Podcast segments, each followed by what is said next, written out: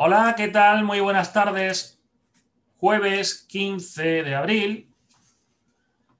Eh, espacio reservado para la operativa más largo plazo. O dicho de otra manera, espacio reservado para inversores. Vamos a dar un repaso, como solemos hacer semana a semana, de eh, lo que ha sucedido y la situación en la que se encuentran las principales familias de activos. Eh, empezamos, como siempre, hablando de la renta variable y tenemos una buena noticia y es eh, la baja volatilidad que estamos observando en los mercados eh, esta semana. Eh, ya sabemos que la baja volatilidad es una característica que favorece enormemente al mercado alcista y por lo tanto al inversor. no tanto, ¿no? No es una característica que nos guste a, los traders a los especuladores de más corto plazo necesitamos una volatilidad mínima que no estamos encontrando en esta semana. Pero bueno, eso ya es eh, harina de otro costal.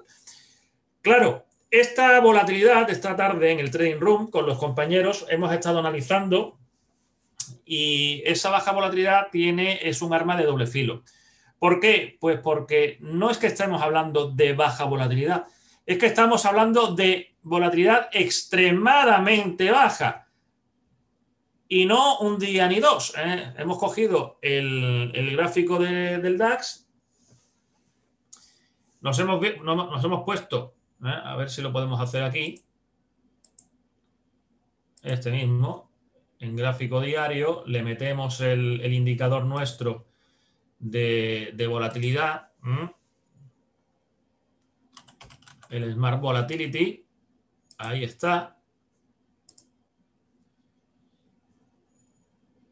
Ah, que lo teníamos puesto ya. Bueno, pues. Pues mejor que mejor. Y eh, sabemos de cara. ¿eh? Claro, hay que tener en cuenta que eh, lo que estábamos comentando esta tarde con los compañeros era sobre todo dedicado a la especulación, al trading. Pero este detalle también nos va a servir, nos va a servir a largo plazo, para largo plazo, ¿no?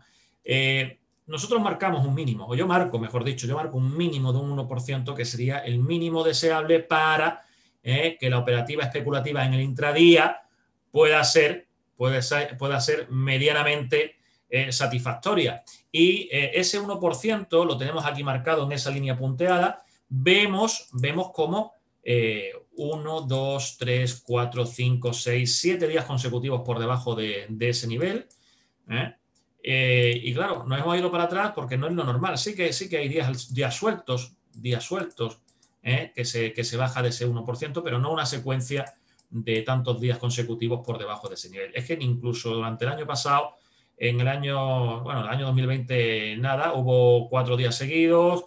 Eh, en, en el 2019 hemos estado viendo que había secuencias de tres días seguidos con baja volatilidad, cuatro a lo sumo, y hemos, hemos tenido que irnos hasta, hasta mayo 1, 2, 3, 4, 5, 6, 7, hasta mayo del año 2018 para encontrar una secuencia eh, de ese tipo.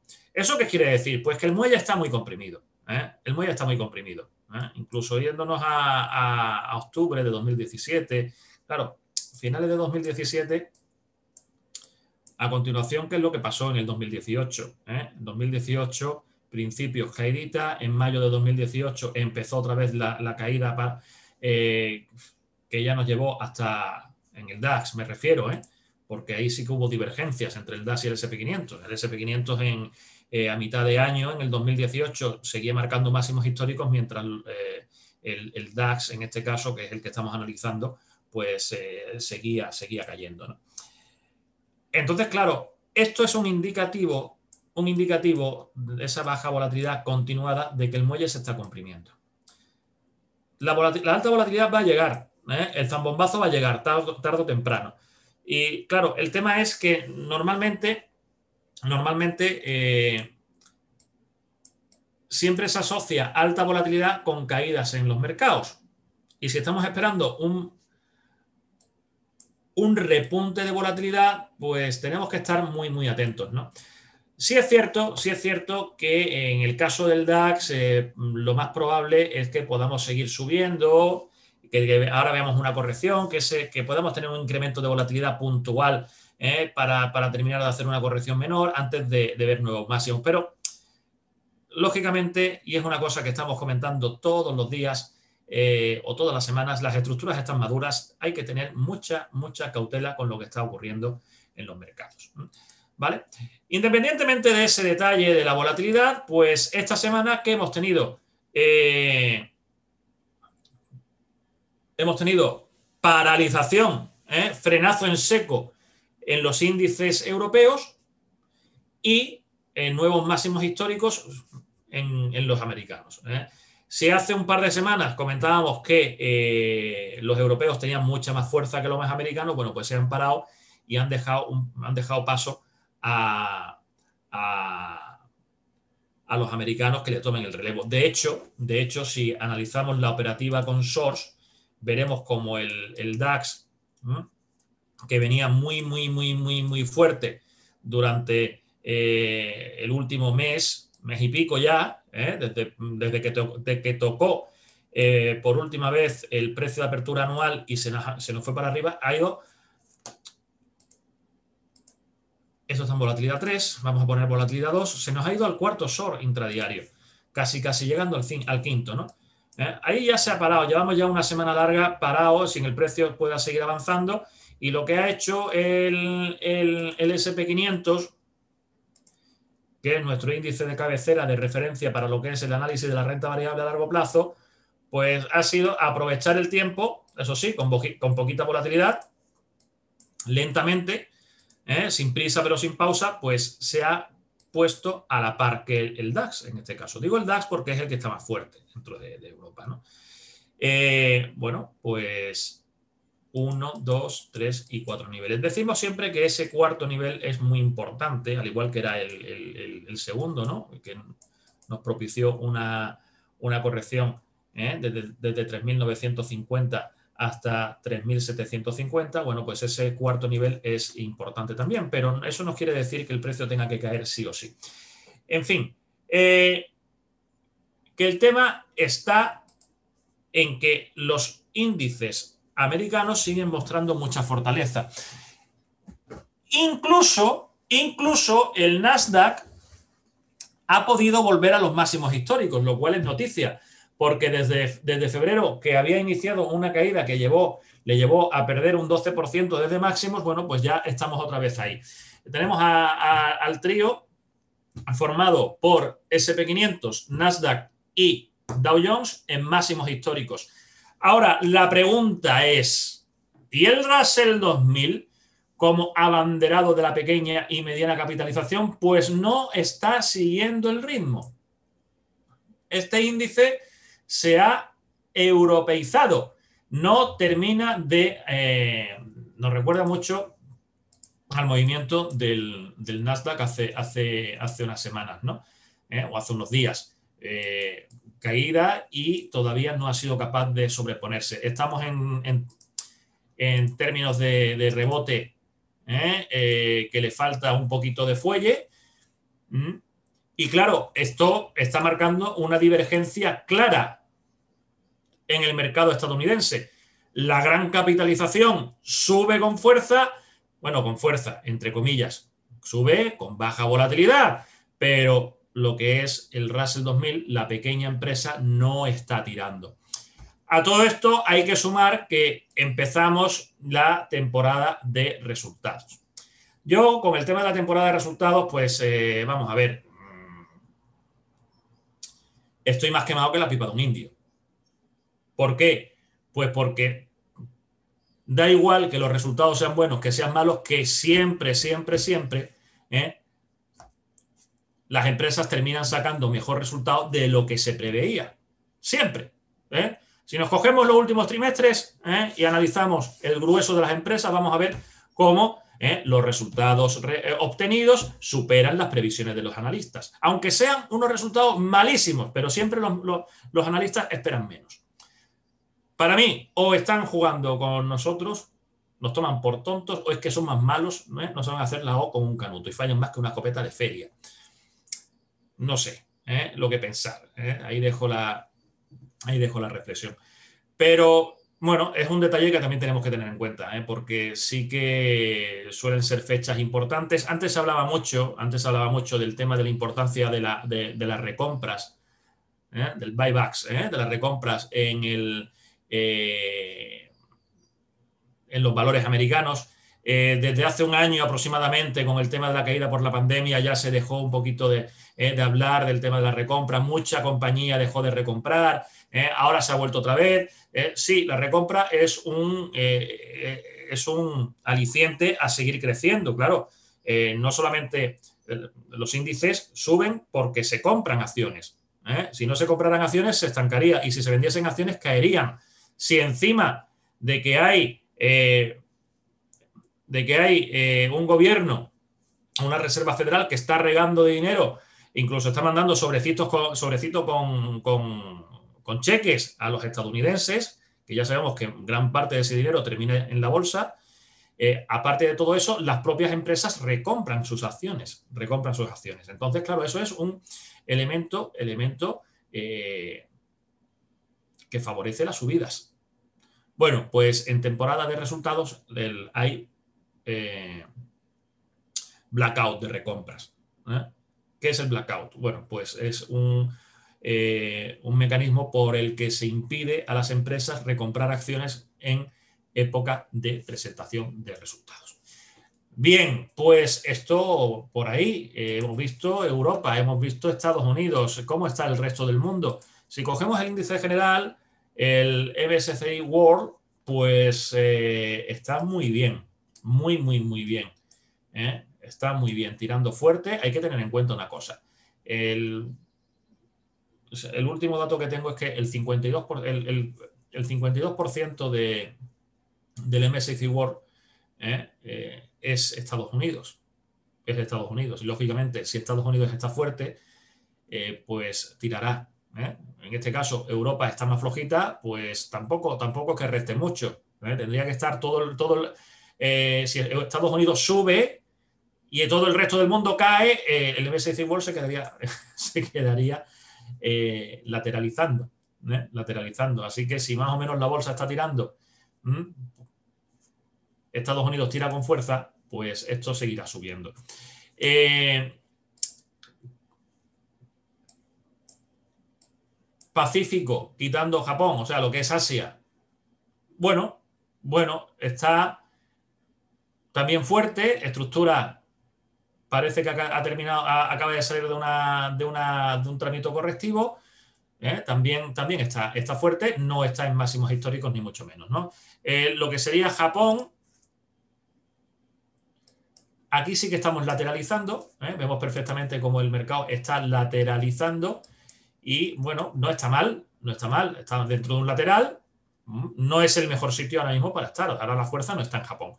y en cuanto a emergentes, en cuanto a emergentes, pues eh, tampoco está la cosa muy allá. Ya estamos, eh, hemos estado comentando, tenemos ahí un ligero rebote en el precio de apertura anual, eh, en el VWO, que es el, ETF de Vanguard que nosotros seguimos para analizar los mercados emergentes. Ese rebotito puede coincidir con la pajara, la pajarita, la pajarita, vamos a decir pajarita que le ha entrado al, dólar. El, el, dólar está eh, perdiendo un poquito de fuelle y bueno, y eso favorece, favorece a los mercados emergentes. Eh, bueno, pues esto es lo que tenemos en renta, en renta variable. En renta fija, que estamos muy pendientes, ¿no? Muy, muy pendientes. Eh, el BND, vamos a empezar por Estados Unidos y definitivamente el BND sí que em, vemos ya cómo confirma los puntos de reversión de la tendencia. Ahora lo que tenemos que ir observando, lo que tenemos que ir observando es que las estructuras se mantengan. ¿eh? Las estructuras tienen que ser impulsivas, tienen que ser impulsivas. Eh, de momento es pronto para, para, ver si es impulso o es corrección, pero bueno, se puede empezar a intentar con el... ya, ya os digo, ¿no? Todo lo que sean bonos pues eh, todo lo que es tipología BND eh, Total Bond, baja volatilidad, bonos de baja volatilidad, puede ser puede ser interesante para empezar a, a incorporar el bono. ¿Por qué? Pues porque tiene tan poquita volatilidad que si realmente después se da la vuelta y se confirma que no, que no era un impulso, sino que era una corrección, pues el, eh, el daño va a ser mínimo. El daño va a ser mínimo, ¿de acuerdo? Bien, eso en cuanto al, al BND. Después le echamos un vistazo, como siempre, al bono de 7-10 eh, años. Mm, estamos saliendo de un doble suelo. Podríamos estar ya muy cerca, muy cerca de esa zona de punto de reversión de la tendencia y eh, a partir de ahí es cuando tendríamos que empezar ya a plantear a plantear incorporación de este activo a la cartera. Eh, con el bono de 20 años, el, ETF mm, e TLT, eh, también estamos superando ya con claridad, estamos superando con claridad los puntos de reversión de la tendencia. Claro, aquí lo mismo que estamos comentando con el BND.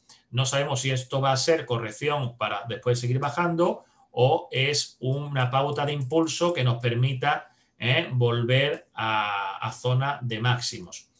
Bien, como eso no lo sabemos, pues tenemos que andar con cautela, tenemos que ir vigilando las estructuras y como en este caso el TLT tiene mucha más volatilidad, ¿eh? por eso os decía antes que el, BND puede ser una buena opción hasta que empecemos a ver que esto ya empieza a levantar.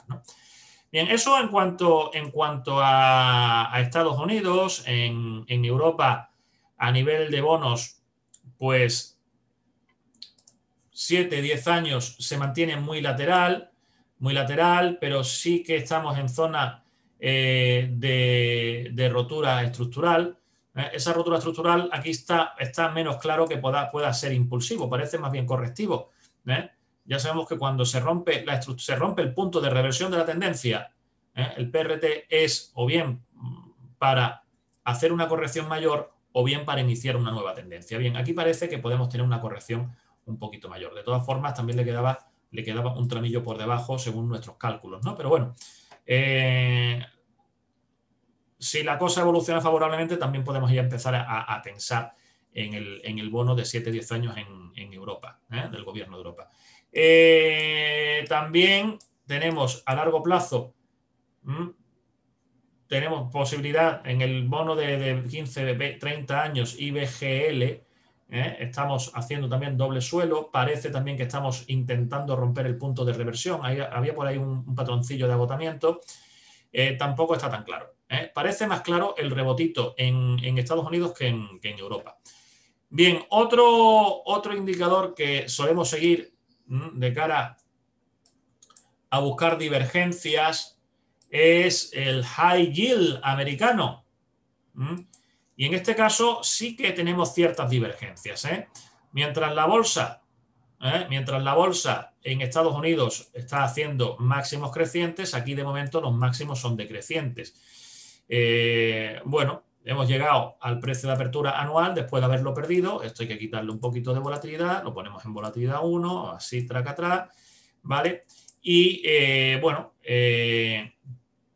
no quiere decir eso que la bolsa se tenga que caer ya, ¿eh? pero sí suele ser un buen indicador ya. Y fijaros que eh, en el transcurso de, este vídeo ya hemos visto dos elementos divergentes. Uno es high yield, otro es pequeña y mediana capitalización. ¿eh? Divergencias bajistas en ese caso. Bien, vamos a otras familias. Comenzamos con el oro el oro en proceso de lateralización ya nos confirmó que la posibilidad de, irnos para arriba pues no, no tenía mucho, mucha sustancia. Da la sensación, da la sensación que eh, ahora el precio en el día de hoy precisamente está subiendo, está subiendo bastante, está subiendo bastante, pero no rompe estructuras bajistas de momento, no las rompe. ¿eh? Incluso estamos comentando que esto puede ser una corrección para, seguir bajando. Eh, además, estacionalmente hablando, no es el mejor momento para, el oro. No es el mejor momento para el oro, pero bueno, ya sabemos que el, tema estacional es harina de otro costal, ¿no? Bueno, que por cierto, no hemos hablado del tema del factor estacional, lo vamos a dejar para final de mes porque ya sabemos que estamos ya a 15 días del sell in May. del cierre del eh, periodo estacional más alcista del año. Bueno, oro sigue ahí lateralizando, en principio, en principio puede quedarle algo, algo por debajo, mientras no se demuestre lo contrario, estaremos atentos, ¿no? Estaremos atentos de, momento, muy lejos de esa 0B que tenemos por ahí arriba. Eh, el commodities DBC aguanta, ¿eh? está aguantando, está aguantando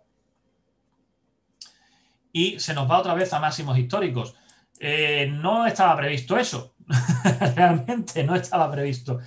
Con la caída que habíamos tenido en, el mes de marzo pensábamos que le iba a quedar otro trámite, otro trámite más, pero bueno, eh, mm, esta semana la verdad que hemos tenido tirón para arriba, recuperación en parte del petróleo y eso hace que, que tenga que siga teniendo buena pinta.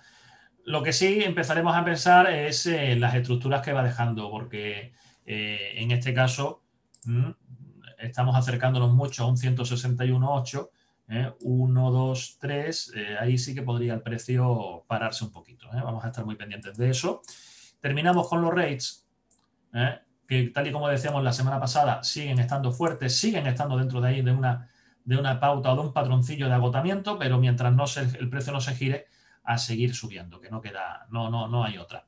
Así que bueno, este es el, repasillo general de esta, de esta semana. volveremos el jueves próximo. Muchas gracias. Seguimos.